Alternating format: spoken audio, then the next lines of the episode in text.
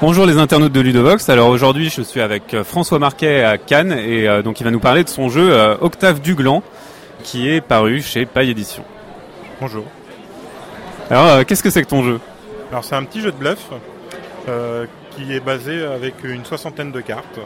Donc on va tout simplement essayer d'arnaquer un peu ses, ses adversaires afin de leur, sou- leur soutirer un maximum de glands pour pouvoir gagner la partie.